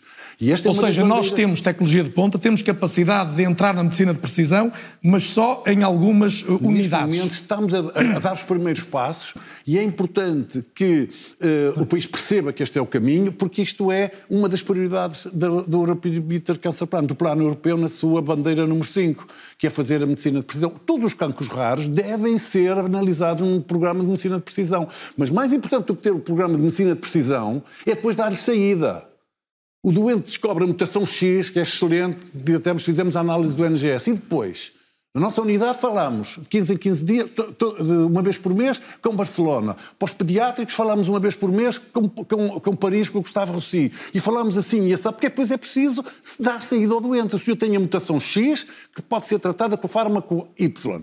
E agora? Mas não há cá em Portugal. Miguel Barbosa seguramente partilha desta Uh, as palavras aqui têm que ser todas supesadas, não é? desta felicidade em alguns momentos poder recorrer a, a, a novidades terapêuticas, Sim. não é? E, eu, eu, e, e, dar uma outra esperança. Sim, eu, eu queria também uh, descodificar um bocadinho aquilo que nós uh, fomos aqui dizendo, porque também para a nossa audiência, NGS, mutação, por vezes podem ser, podem ser perspectivas ou definições mais que, difíceis. De mais entender, difíceis. Claro. Basicamente, nós, eh, quando estamos, a, e agora estamos apenas a referir-nos a doenças mais, mais difíceis de tratar, mais avançadas, nós uh, tratamos essas doenças com base na melhor evidência científica. E, uh, de uma forma transversal, o Serviço Nacional de Saúde possibilita gratuitamente o acesso aos melhores medicamentos, àqueles com, com a maior evidência científica. O que sucede é que, como dizia muito bem o professor Sobrinho Simões há pouco, o que sucede é que, por vezes, essas doenças depois escapam ao nosso controle. Ou seja, nós cada vez conseguimos controlar essas doenças avançadas mais tempo, mas depois há ali um momento em que, muitas das vezes, as doenças escapam ao nosso controle e nós, de facto, aí temos uma, um, um problema, que é eh, já não dispomos de alternativas terapêuticas sólidas, com evidência comprovada. E o que é que, qual é a resposta que nós vamos dar aos nossos doentes? Bem, é aqui que entra o conceito que há pouco o Dr. José Diniz falava, que é o conceito de analisar o tumor, fazer aquilo que nós chamamos uma sequenciação de nova geração, NGS, para perceber quais são as principais mutações naquele momento a, a potenciar o crescimento do tumor. A partir do momento... Esse aquele é o tumor passo, em específico aquele naquela tumor pessoa. daquele doente. A partir do momento em que nós conseguimos essa sequenciação, nós temos uma, um panorama, uma caracterização melhor daquela doença e é aí que podemos uh, colocar um doente em ensaio clínico uh, para um fármaco desenvolvido para aquela mutação ou podemos até eventualmente fazer uma terapêutica que esteja aprovada para outro tipo de tumor. Para, isso para acontece hoje em Portugal, o que isso acaba de descrever hoje, regularmente. Sim, sim, isso acontece. E é como diz, e muito bem aqui o Dr. José Diniz, acontece, mas em nichos, ou seja, é uma estrutura que neste momento se está a desenvolver, porque repare, Carlos Daniel, aquilo que acontece é que nós há uns anos atrás não chegávamos a esta fase com os nossos doentes, infelizmente. E, e portanto, nós agora chegamos. E, e é, isto são as dores de crescimento, passa a expressão, de um sucesso que vamos tendo ao longo do tempo. Um, e, e, de facto, eh, as nossas instituições e o IPO do Porto, o Hospital de São João e todas as, as, as, as instituições do SNS dedicadas ao tratamento do cancro seguramente têm, casos em que conseguimos fazer a diferença a este nível. Maria Jesus Moura, eh, pegando ainda nestes casos e na forma como é preciso acompanhar estes doentes, o professor Sobrinho Simões falava, falava há pouco disso, é, é desde logo necessário gerir a, a, esperança e até, até as melhores expectativas têm que ser geridas, não apenas as mais, as mais negativas. Não é? Uhum. Uh, sim, esse é um dos trabalhos importantes que nós precisamos de fazer junto com os doentes e famílias. Vimos aqui o caso de um doente que já passou por muito, sim, não é? o doente da reportagem. Sim, três sim. cirurgias, uhum. três sessões de quimioterapia e de repente a imunoterapia, um outro tipo de tratamento menos agressivo. Uh, é, é, em cada momento um acompanhamento diferente. Não é? Sim, e eu estava aqui a fazer a pensar sobre uma outra questão que é todos nós estamos uh, do ponto de vista intrapsíquico, estamos programados para a sobrevivência, não é? E até no, no, nosso funcionamento enquanto, enquanto seres vivos, não é? E, portanto, perante os diversos desafios e as pessoas que partilharam aqui connosco, e eu uh, felicito aqui os, uh, a Luciana, o Simão, pela partilha e pela capacidade também que nos trouxeram esta energia, não é? E esta capacidade de lutar com este tipo de desafios. E, portanto, o que nós sabemos é que as pessoas, quando lidam com situações complexas e difíceis, que muitas vezes acabam por pôr o foco naquilo que é o combater a doença, a, distinguir muito bem o que é, que é o relativo e o absoluto, para definir muito bem o que são prioridades, a, e isso também os ajuda nos seus processos de adaptação.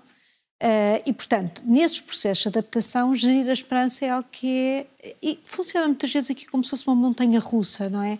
Há momentos mais complexos e mais difíceis onde a esperança fica um bocadinho mais abalada, mas depois, naturalmente, assim que a pessoa consegue reencontrar o sentido para a vida, uh, naturalmente uh, um, acaba por ficar muito, com muito mais capacidade de lutar, não é? E isso vê-se através de, de, de, quando nós fazemos avaliações sobre a esperança, conseguimos perceber efetivamente... E é uma esperança que se cruza sempre, digo eu, com algum medo de uma recaída, não é? Sim, claro. Vai a par. Claro. É? E por isso eu falava desta montanha russa, não é? Vai a par, não é?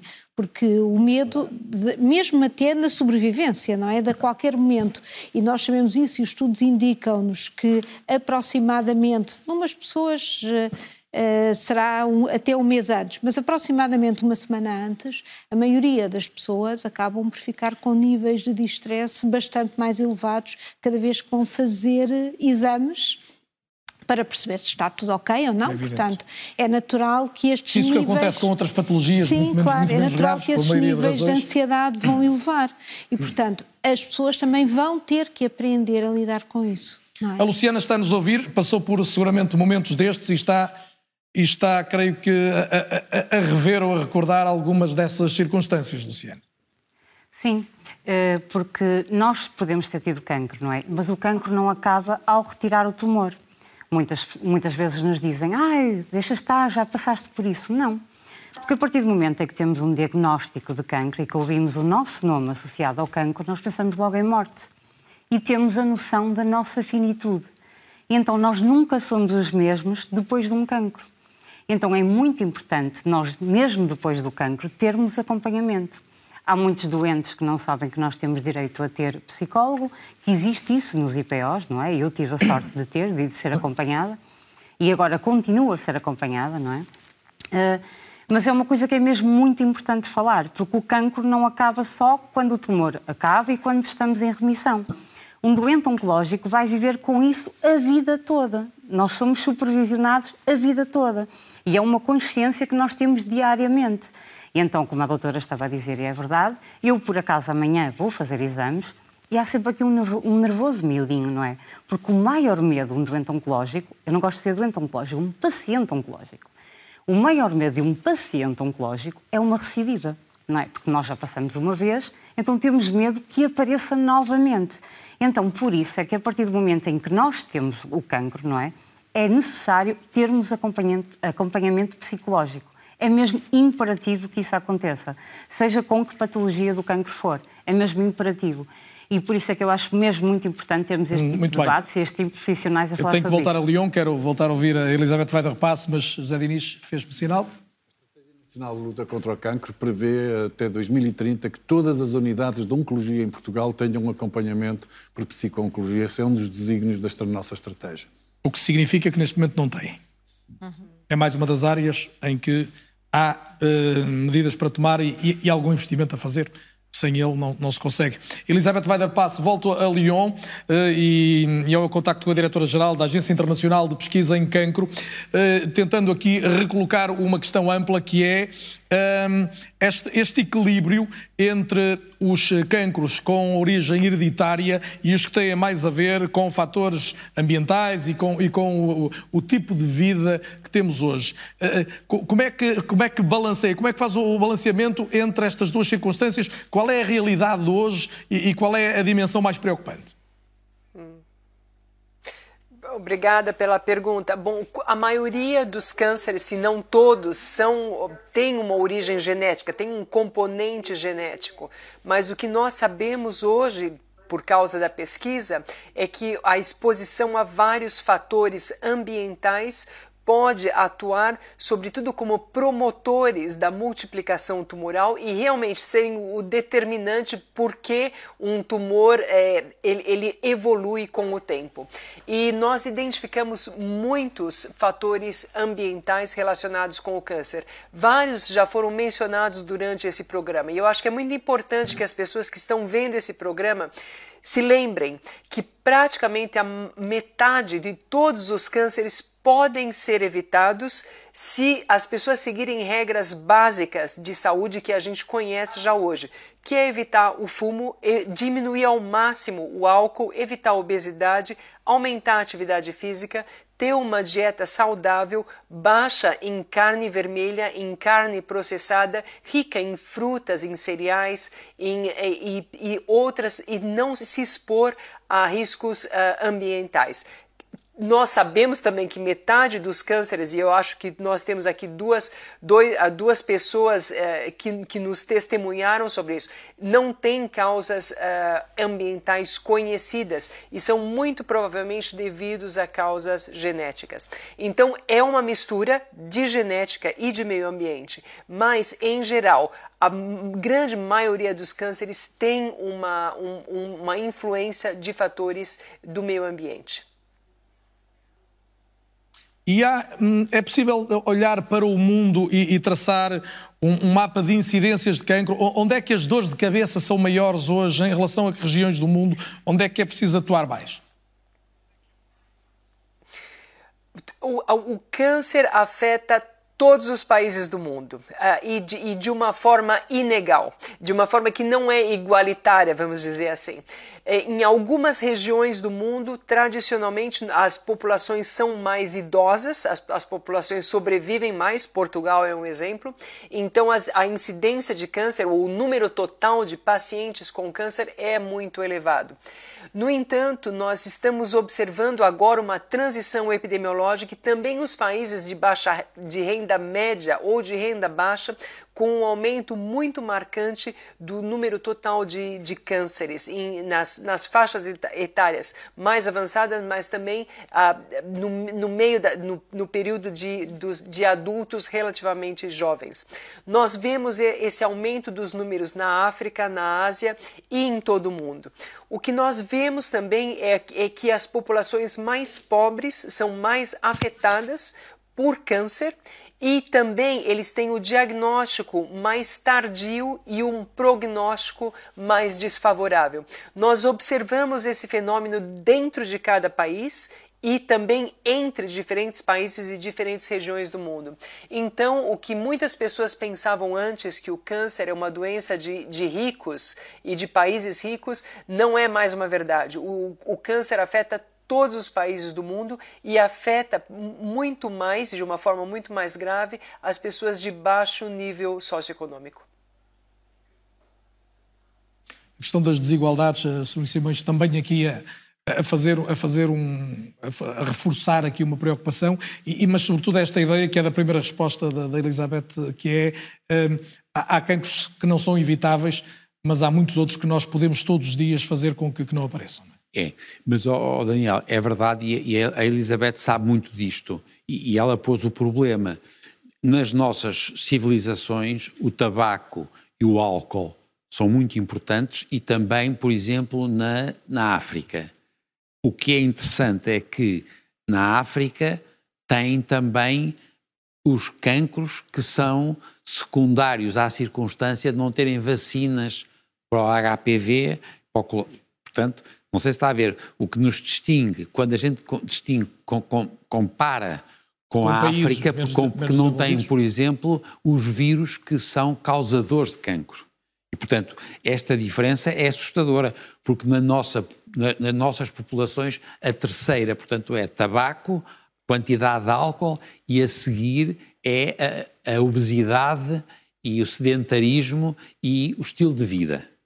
Mas a ordem é essa: tabaco. Não, não, tabaco primeiro. Álcool. Também na África. O álcool também na África. E depois, em nós, o estilo de vida, a obesidade, a, a massa muscular aumentada e tudo que é metabólico, enquanto que nos países africanos nós temos, no fundo, a falta de vacinas. Claro. Agora, não sei se você repara, agora é um parênteses, porque nós temos a aproveitar que temos aqui a Elizabeth, você está a usar uma coisa que é a agência de pesquisa de cancro, ela deve estar horrorizada, porque ela é brasileira e, portanto, eles dizem câncer. No, no, Brasil não se diz cancro. É verdade. Mas eu quero aproveitar, porque nós temos lá ali, desculpe lá. Aproveita, aproveita. Nós, nós, desde 1998, nós estamos a lutar para que Portugal se associe ao IARC e eu comecei com isso. Que é precisamente esta agência internacional de pesquisa, de pesquisa em câncer. De, de câncer. Não, a Elizabeth entende de qualquer forma. Mas nós estamos a fazer, eu, nós fizemos isto com o José Mariano Gago, que era o ministro, e com, nessa altura, o, o equivalente da Elizabeth era o Paul Claius, que, que morreu recentemente. Isso já foi há muito tempo, portanto, 98, e ainda não século, fazemos parte. Século passado. Século e Portugal passado. continua a não fazer parte. Somos o único país civilizado que não pertencemos. Somos o único país civilizado que não pertence. José Diniz. A doutora Elizabeth, no próximo dia 30 de março, vai ter a oportunidade dos decisores políticos deste país tentar convencer diretamente de que eh, a entrada de Portugal no IARC é uma mais-valia para o país. Além dessa oportunidade, tem neste momento uma oportunidade também, Elizabeth. O que é que diria aos decisores portugueses uh, no sentido de os sensibilizar para a necessidade de Portugal se associar? Muito obrigado por essa oportunidade. Obrigado, professor Sobrinho Simões, por tantos anos de apoio à pesquisa e à ciência em Portugal e no mundo. O, Agência Internacional de Pesquisa em Câncer da Organização Mundial de Saúde, ou IARC, é, Hoje tem 27 países que são associados a nós e, e, realmente Portugal é um dos únicos países avançados no mundo e é o único país europeu do, do oeste da Europa que não é associado.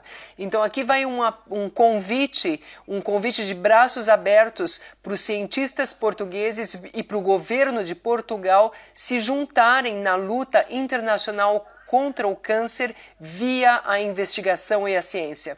Portugal, venha para o IARC. Nós o esperamos de braços abertos e o mais proximamente possível. Obrigada. Jadini subscreve? Eu subscrevo, mas eh, Não o, programa, o Programa Nacional das Doenças Oncológicas é uma pequena peça na engrenagem da decisão e não, é, não tem o poder de decisão política. Isto passa muito por essas decisões, porque implica também alguns pagamentos e não são pequenos e, portanto, mesmo para a nossa dimensão, uh, isso tem que ser supesado e provavelmente nós damos o nosso parecer e, por isso mesmo, eh, o programa, juntamente com o National Cancer Hub, que é uma estrutura que nós temos em Portugal agora para aproveitar os fundos europeus do, cancro, do, do, do Programa Europeu de Luta contra o Cancro, em que juntamos o Ministério da Ciência com o Ministério da Saúde e uh, decidimos uh, convidar a, a diretora. E, portanto, vamos ter essa oportunidade, vamos dizer, política para olhar outra vez esta questão. Deixe-me só retomar aqui estes dados relativos, sobretudo, ao consumo de, de tabaco e de álcool. Logo no início do programa, lembrávamos que 12% dos adultos portugueses ainda fumam hoje, apesar do preço do tabaco, de todas as campanhas, e que cada português, em média, ingere 10 litros de álcool puro, se somarmos o álcool que vamos bebendo em doses dentro de uma garrafa de vinho ou de outras, ou de outras bebidas. Hum, tem que se mexer nisto. Pois tem, e, e, e, na estratégia, quem for, tiver acesso a ela, ela esteve em discussão pública, isso foi um tema muito, muito participativo da população portuguesa e dos agentes económicos deste país, uh, muito interessantes até.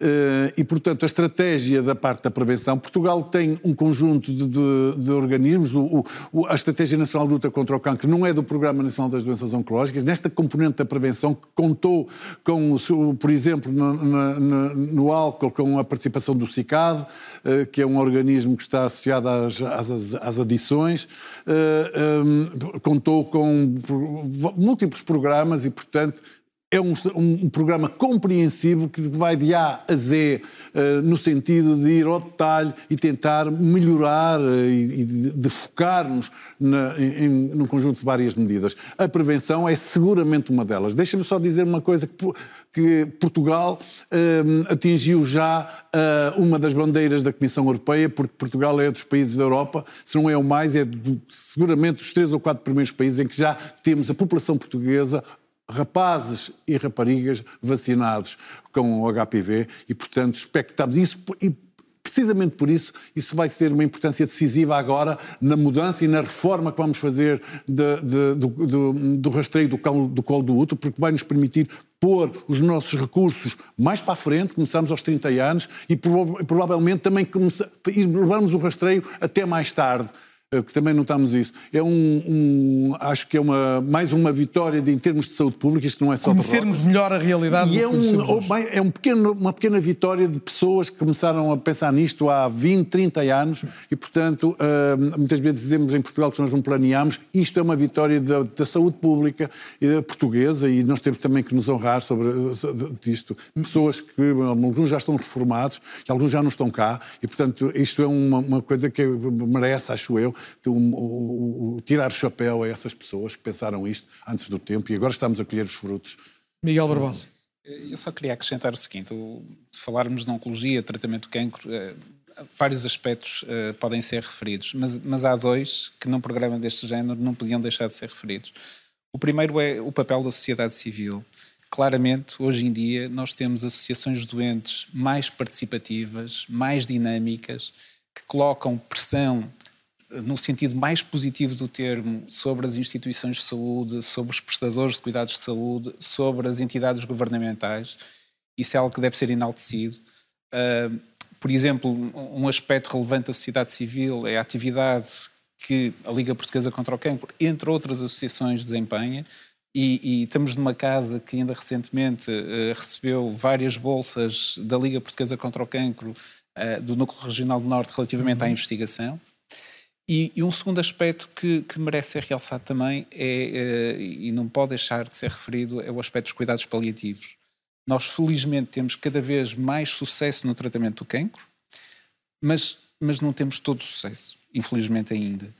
E, e de facto, ter uma boa articulação uh, uh, com os cuidados paliativos, ter uma referenciação atempada, uh, fazer com que os cuidados paliativos e, e, e as suas valências, a sua mais-valia, possa acompanhar o doente uh, numa fase mais precoce, onde ainda pode ser mais útil, é também um objetivo importante. Isso acontece já, eu, pelo que percebo, o que me está a dizer é, nós habitualmente, e, e sobretudo quem vê de fora esta realidade, olha para os cuidados paliativos como algo que sucede numa fase mais avançada da doença. O que o, o, que o Miguel Barbosa está a defender é que mais vezes sejam incluídos no momento precoce e eles podem Exatamente. acompanhar a doença?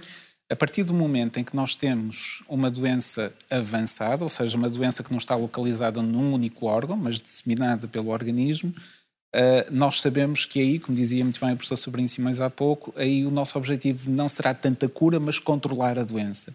Esse controle da doença é desafiante. Surgem sintomas, surgem toxicidades associadas a estes novos tratamentos. E nós, de facto, aí precisamos de introduzir nessa fase, que hoje em dia já é uma fase longa, felizmente, os cuidados paliativos. Não devemos deixar, não devemos confundir cuidados paliativos com cuidados terminais, são coisas diferentes. E, e, portanto, temos uma boa estrutura nacional de cuidados paliativos, é uma outra forma de também ajudarmos os doentes com E não cancro. temos? Neste momento, não temos a estrutura que gostávamos de ter, seguramente.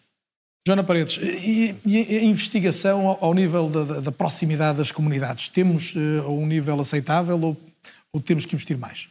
Uh, temos que investir mais. Eu acho que, por exemplo, dentro da ASPIC, o, o grande objetivo da ASPIC é uma associação que tenta ter uma comunidade de todos os profissionais uh, envolvidos na investigação em cancro, independente da formação. Portanto, termos uma estrutura que junte investigadores mais académicos e clínicos e trazer também a sociedade civil. E normalmente é feito através das associações de doentes, que são nossas parceiras também dentro da ASPIC, precisamente porque só assim é que faz sentido fazer investigação. Uh, para um investigador que realmente queira fazer a diferença na área da oncologia, histórias como, como estas que ouvimos aqui é aquilo que nos motiva a trabalhar Qual é melhor. o maior desafio para a investigação nesta área em Portugal hoje?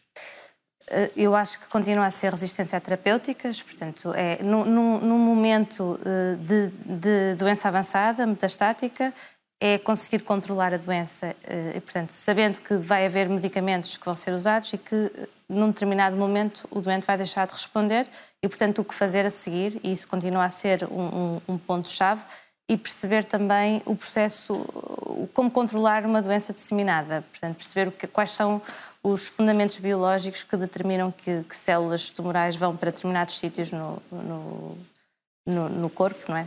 Para o cérebro, para osso, por vezes para pulmão. Continua a ser perceber como controlar a doença metastática. Maria Jesus Moura, há pouco falou de algo, de algo que me parece bastante importante e eu não queria que o programa acabasse e ele começa a caminhar para o fim, ainda temos alguns minutos até para voltar a ouvir a Luciana e, e também o Simão, um, que é o impacto da doença também na família. O doente não, não é uma ilha, não é? E, portanto, a, a vossa atuação, a atuação de quem acompanha um doente, tem que. Porque aquela é a retaguarda quase indispensável. Sim, é fundamental. É, portanto, nós, e complementando aqui aquilo que já foi dito, uma das nossas preocupações maiores é a questão da qualidade de vida, do bem-estar e qualidade de vida dos pacientes e da família. E, e muitas vezes nós temos uh, utentes que fazem um bom processo de adaptação à doença, mas temos famílias que se desorganizam bastante, porque muitas vezes já estão subcarregadas com outro tipo de acontecimentos de vida, nomeadamente subcarregadas ou porque têm uh, idosos, também depende um bocadinho da fase e da etapa da família, porque têm idosos para tomar conta ou que têm crianças menores com muita necessidade de atenção e, portanto, muitas vezes vêm as dificuldades da família, não só a lidar com as questões da sobrecarga, mas também como comunicar com os outros elementos da família, como os envolver. Por exemplo, como envolver menores, o que lhes explicar sobre a doença, o que lhes explicar sobre as mudanças que estão a ocorrer no sistema familiar. Portanto, muitas vezes aquilo que sabemos é que as famílias querem evitar, e esse mecanismo de evitamento à partida é nobre, porque querem proteger as crianças de distresse adicional, mas no fundo também importa eh, ajudar a perceber que se as crianças perceberem melhor o que é que se está a passar, ficam com menos ansiedade e também conseguem perceber que estão a ajudar dentro de um sistema familiar. Portanto, há que atender às diversas necessidades dos diversos elementos da família, mas sobretudo chamando muita atenção que pessoas nas mesmas etapas de doença e com o mesmo tipo de diagnóstico têm necessidades distintas. E às vezes esta ideia de que todas as pessoas que estão doentes são todas a precisar da mesma, da mesma Uh, do mesmo tipo de apoio é, é algo que é errado, não é? Portanto, e há pouco o Simão Correia, volta ao contacto com ele, o Simão falava da importância desta retaguarda, da, da rede que suporta alguém num momento destes, não é, Simão? É verdade, é verdade. Uh, aliás, uh, como, como, como, a doutora estava a dizer, eu tenho uma sobrinha pequenita, fez agora dois anos em, em fevereiro, que é a Benedita, uh, e, e, realmente a forma como nós tentamos gerir acaba por ser. É, seja, é uma situação um bocadinho sensível, um bocadinho, um bocadinho não quer dizer complicada, um bocadinho sensível, eh, ela, ela, percebe naturalmente, ainda não consegue entender muito bem o que, é que o, o, que é que o titi, o que é que o tio tem, mas consegue perceber que algo, eh, algo se passa e, e, se calhar para dar um abraço, não dá um abraço, dá as costas e eu dou as costas também. Uh, tento sorrir mais com os olhos, antes não sorria tanto, agora tento sorrir mais com os olhos, ainda por cima ando sempre de máscara, uh, mas, mas pronto. Espero que já tenha a guitarra perto, Simão, que eu já, já aí volto, mas Luciana, fale-me, uh, tentando ser o mais concisa possível, que, que o tempo está mesmo a escoar-se, deste, desta questão da, da, família. Como é que foi gerir em família o seu caso? Eh, eu costuma-se dizer que ninguém tem cancro sozinho, não é? Acho que automaticamente família e amigos fica tudo com cancro, não é? Porque acho que toda a gente vive uma doença. E, e, é fundamental nós estarmos rodeados de boas pessoas e de pessoas que nos elevam e que sejam positivas e que não olhem para nós como coitadinhos. Porque é assim, eu costumo dizer que o cancro é uma doença, é, é tipo uma viagem perigosa, não é? Mas é uma viagem com bom destino, não é uma viagem sem fim, não é? É uma viagem para chegar a um bom destino, uma viagem atribulada, mas não é o fim da linha. E temos que perceber isso. Sou Sobrinho Simões, uh, uh, estivemos aqui a tratar o cancro por tu. Qual é a melhor, a melhor notícia que podemos levar de tudo Não, e ainda agora a Luciana foi perfeita nisso. E é, a gente sabe que todos os anos as melhorias em termos de capacidade de controlar doenças avançadas e a capacidade de fazer diagnósticos precoces continua a aumentar. E é por isso que estes resultados reparou que nós aumentou, eh, tivemos um aumento em Portugal brutal de novos números de casos e nós não aumentamos tanto de mortalidade quanto isso. Nós, mesmo em Portugal também, nós estamos a melhorar todos os anos, melhoramos em termos de sobrevida dos doentes. E nós, médicos biológicos, formação biológica, se eu tiver que identificar uma área onde nós vamos continuar a progredir mais, é no diagnóstico mesmo dos cancros avançados. Portanto, eu tenho mais medo das doenças mentais e das perturbações psicológicas e o envelhecimento e a solidão e os problemas associados a alterações comportamentais da idade, acho que são muito mais difíceis daqui a 20, 30 anos, já cá não estou, mas portanto até posso começar a fazer, fazer prognósticos. Mas eu posso dizer que daqui a 20, 30 anos, a grande maioria dos doentes, não quer dizer que, fiquem, que vão ser curados, mas vão ter doenças controladas. Portanto, é a nossa nós temos Eu agradeço a presença de todos, muito em particular dos nossos dois doentes que aceitaram a partilha desta situação que vivem, a Luciana e o Simão. E Simão, o desafio é essa, essa canção que o, que o Simão escreveu, eh, que seja o som final deste programa, porque sendo uma canção que nos vai fazer pensar e sentir, é uma canção seguramente também de esperança. Claro que sim. Vamos lá, isso. Vamos a isto. Chama-se Até ao Fim e vai, vamos com ela até ao fim deste, deste programa.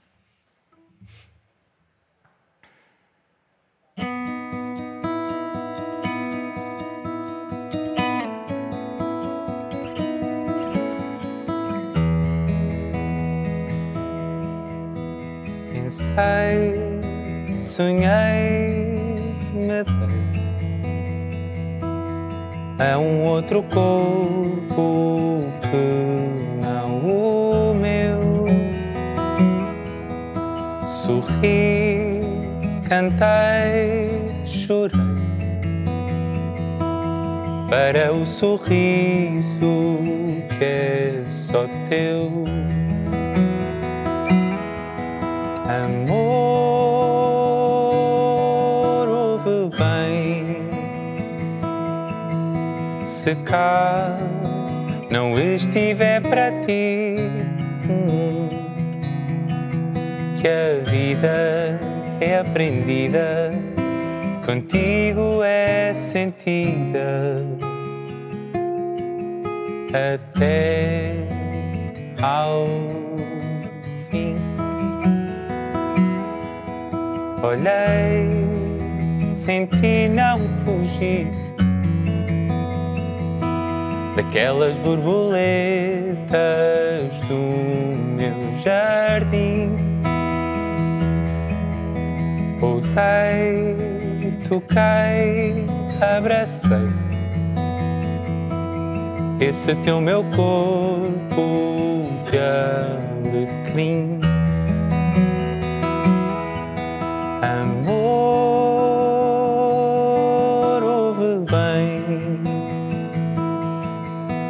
Se cá não estiver para ti,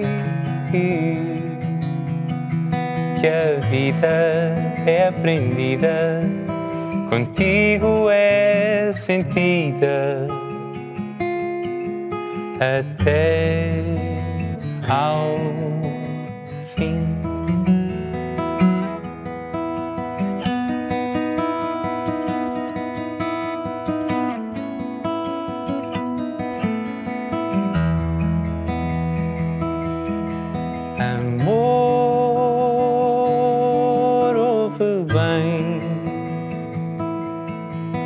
Se cá não estiver para ti, que a vida é aprendida, contigo é sentida até ao fim, até